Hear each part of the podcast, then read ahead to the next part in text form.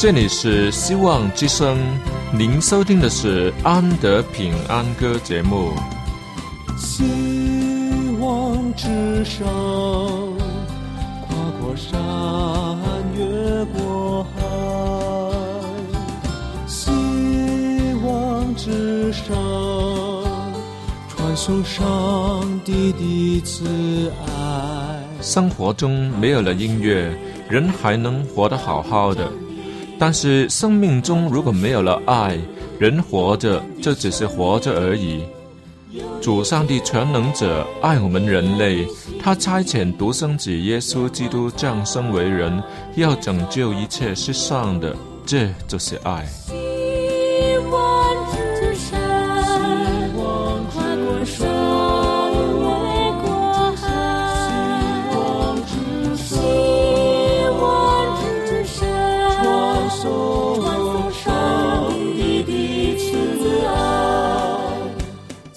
之声为了听众们心灵的需要，特别安排了《安德平安歌》这个节目，借着诗歌分享以及音乐的感受，把从天而来的平安带给有需要的人家。爱是那么的重要，就让我们来歌颂它、分享它、体验它。来听吧，这是你一定不要错过的节目《安德平安歌》。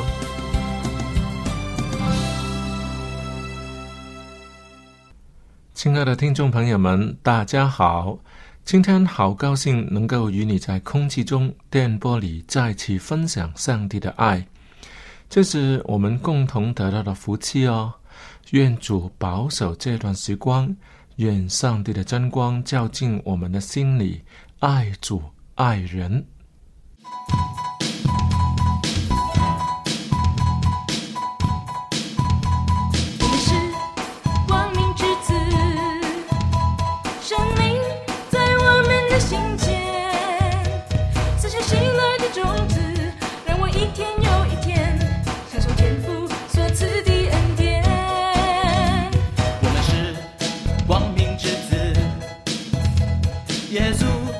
在我们的心间，撒下星星的种子，让我一遍又一遍通过黑暗的种种考验。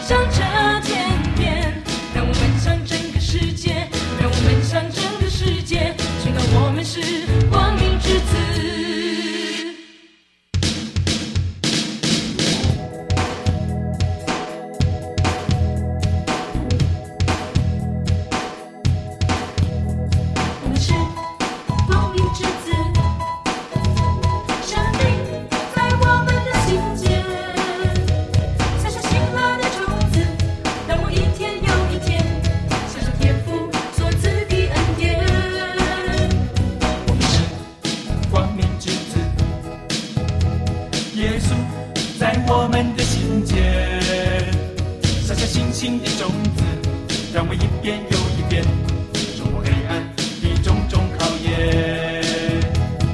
阳光为我们绽放笑脸，黑暗已经离我们好远。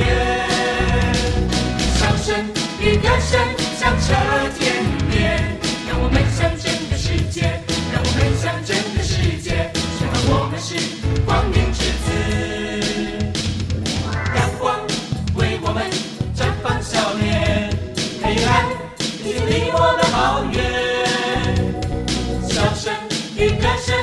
响彻天边，让我们向整个世界，让我们向整个世界宣告我们是光明之子。在新约圣经的路加福音十六章一开头，记载着主耶稣向门徒们说了一个比喻。这比喻的主角是一个管家。在圣经哥林多前书第四章二节有特别提到对管家的要求说，是要他有忠心。可是主耶稣说的这个管家呢，却是不义的管家，因为他浪费主人的财物，而且更被别人向他的主人告发了。说真的，我们有谁不是在浪费财物呢？只是程度不同而已。严格来说，许多人都像我一样，自认是一个不浪费的人，但回到家里一看，却仍可以找到许多新买的东西是没有用过的，可以说是在轻微的浪费。当然，绝不会去到像这个不义的管家那种地步，因为他所浪费的财物都不是属于他自己的，那是他主人的财物。这是多大的罪过呢？首先，这不是杀人放火、谋财害命，他只是没有把主人的财物看为宝贵，更因不小心而浪费掉而已。这里更没有说他起了贪心。把财物据为己有，他只是对别人的东西掉以轻心，而不小心就浪费掉了，就不管了。他可能认为，反正不是自己的东西，损失了是别人吃亏而已。在这里，主人对他的惩罚嘞，也只是把他辞退而已，并没有叫他赔偿损失。这可说是非常的宽大哦。可是，让我们来检讨一下，我们有没有像这个不义的管家一样，把上帝差派给我们管理的东西浪费掉呢？比如说，我们的生命只用在享乐上吗？他所给我们的才干有没有用在社会、用在教会里呢？他给我们传福音的机会，我们有没有好好的把握呢？他交给我们牧养的森林，我们有没有好好的照顾着？这一切都是上帝的损失啊！要是我们对上帝家里的事都是爱理不理、不闻不问，那么他只好找别人来当他家的管理员了。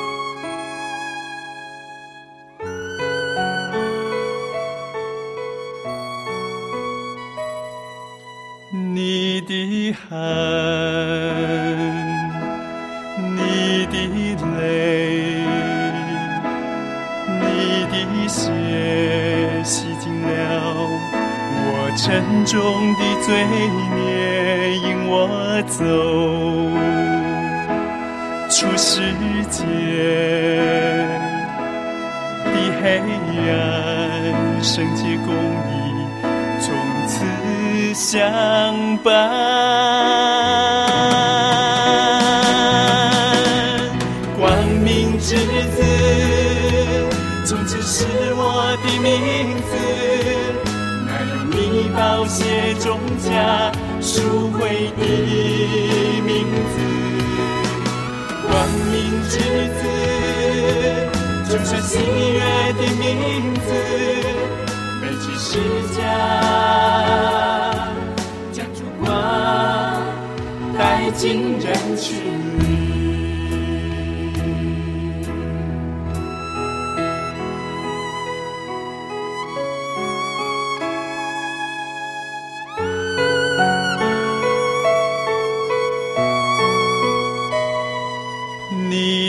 你的汗，你的泪，你的泪，你的血，洗净了我沉重的罪孽，引我走出世界世界的黑暗，圣洁公义从此相伴。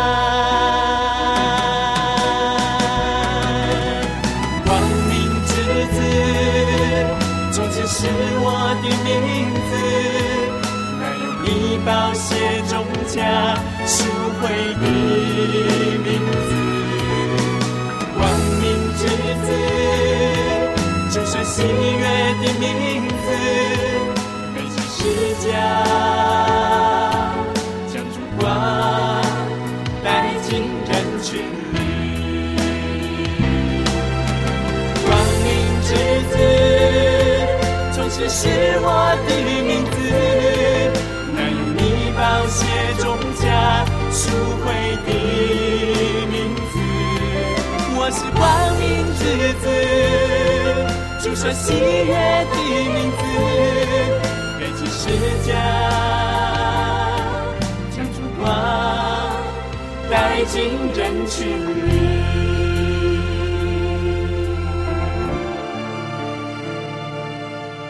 背起十架，将烛光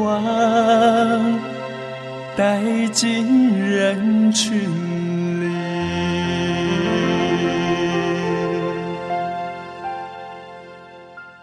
在教会里有一个部门叫做管家部，每次提倡都会把第一代的地球管理员亚当搬出来说，上帝才是世界的真正主人，亚当只是从上帝的手里得到管理权，却不是世界的主人。一直说到撒旦怎么样欺骗夏娃，使他成为罪的奴仆，使地球都陷在罪里。于是撒旦又宣称自己才是世界的真正主人，其实他不是经合法的途径得到的。事实上，主上帝也从来没有放弃过世界的管理权。所以撒旦试探耶稣的时候，就有说：“你若拜我，就把世界给你。”等等的说法。哇，这些说法都说得很对。很有道理，可是都没有交代应该怎么样去把手头的东西管理好。到底什么是管理？这好像都没有交代啊！让我们看看圣经的创世纪，在第一章里，上帝为亚当设了一个管理的榜样。创世纪第一章十六节说：“于是上帝做了两个大光，大的管昼，小的管夜。”又叫众星，就把这些光摆列在天空，普照在地上，管理昼夜，分别明暗。哦，这两个大光应该就是太阳与月亮了。这里所谓的管理，都只是把光照出去，让所有的事物条理分明而已。这跟亚当管理动物的方法大同小异。亚当就是要为不同的动物起名字吗？这是搞清楚的第一步。上帝对他的要求显然是高得多。在创世纪一章二十八节说，要亚当管理的是管理海里的鱼、空中的鸟和地上的各样的行动的活物。按排列的次序呢，先是海里的，再来是空中的，最后才是陆地的。哇，多么不容易啊！要管理水里的以及在空中的，哇，这真难哦！只要他们飞开游走，就已经让亚当管理不了了。可是上帝仍旧把管理权交在亚当的手里，盼望他慢慢成长，能担起重任。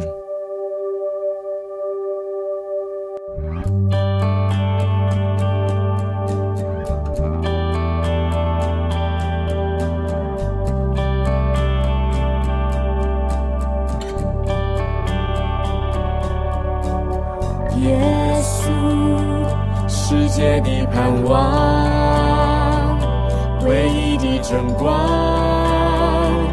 照亮一切黑暗。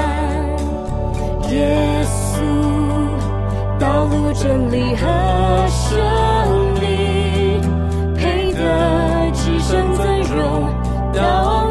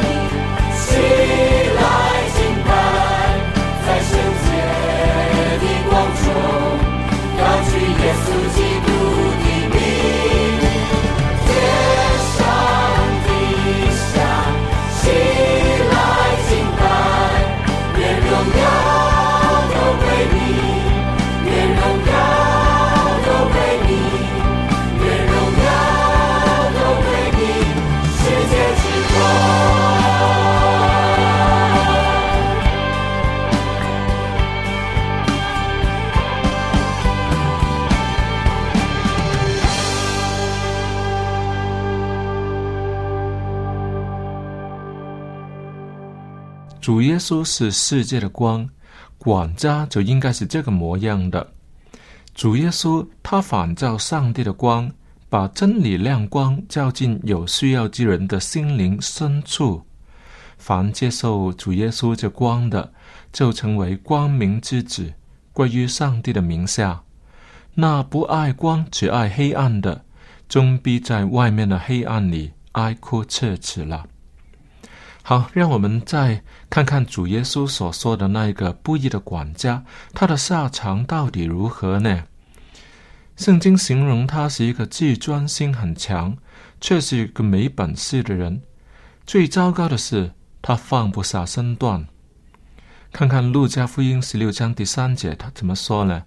那管家心里说：“主人辞我，不用我再做管家，我将来做什么？”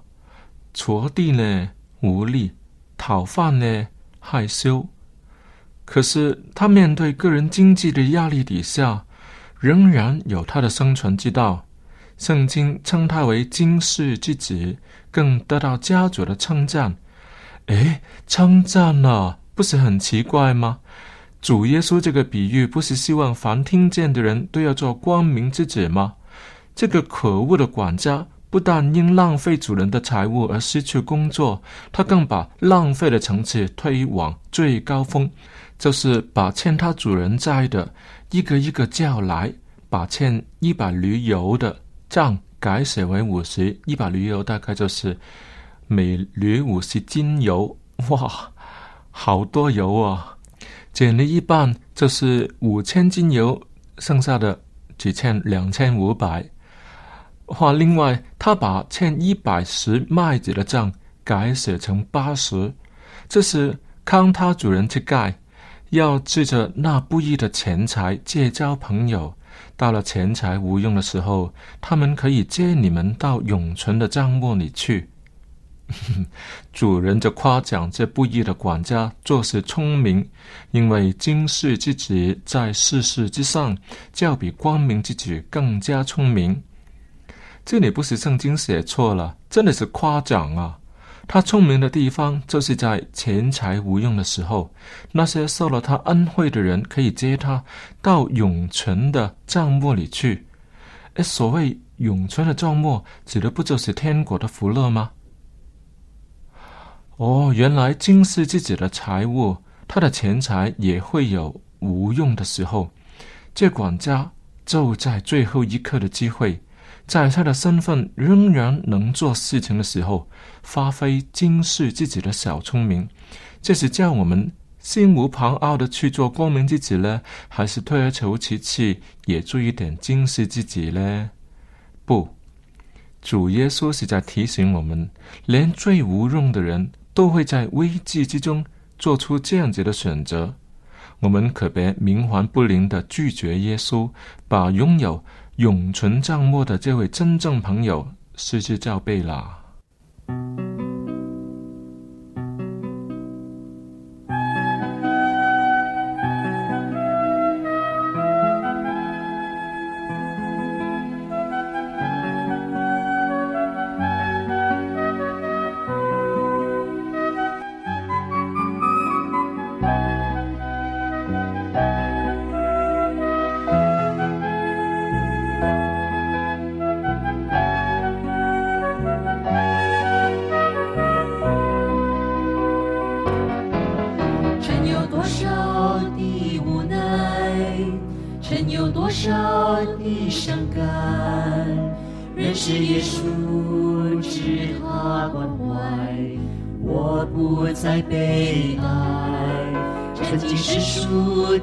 烦忧，曾经盲目的追求，接受耶稣，让他主宰，我不再徘徊。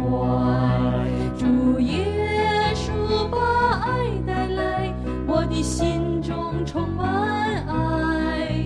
主耶稣把光带来。我的眼界不狭窄，对世界，对世界，对过去不再眷恋，让它逝去。我决心，我决心跟随心主，跟随主，背起十字架，走向永生的道路。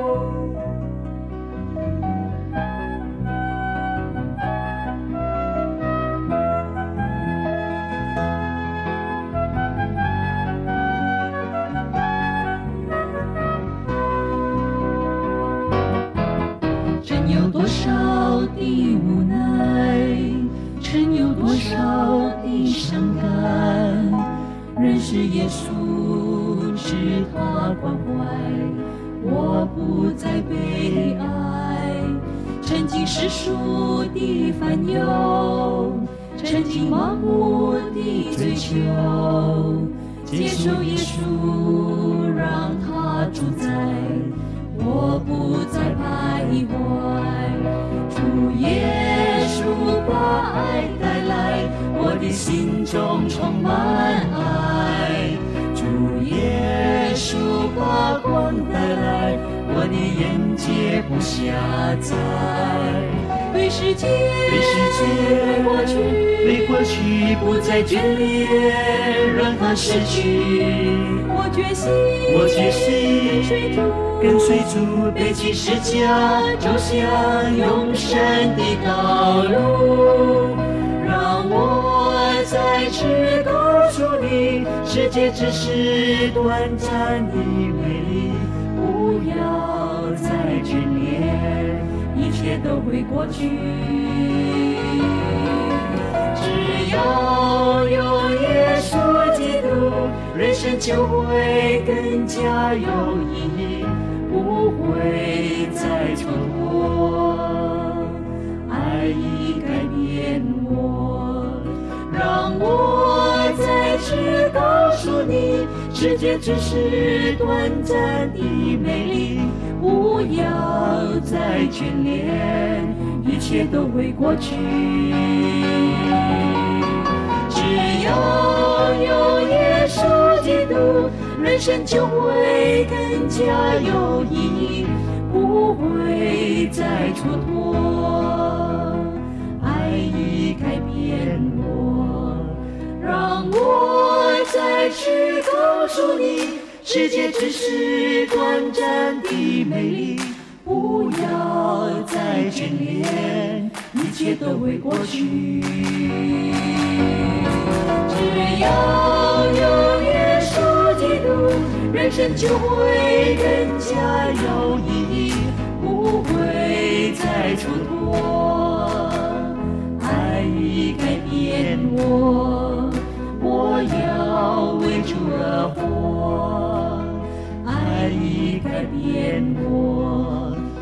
我要为主而活。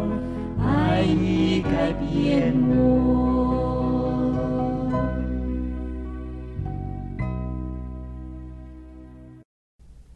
使徒保罗在哥林多后书五章一节对耶稣的比喻有个回应，他说：“我们原知道，我们这地上的帐篷若毁坏了、拆毁了，必得神所造，不是人手所造，在天上永存的房屋。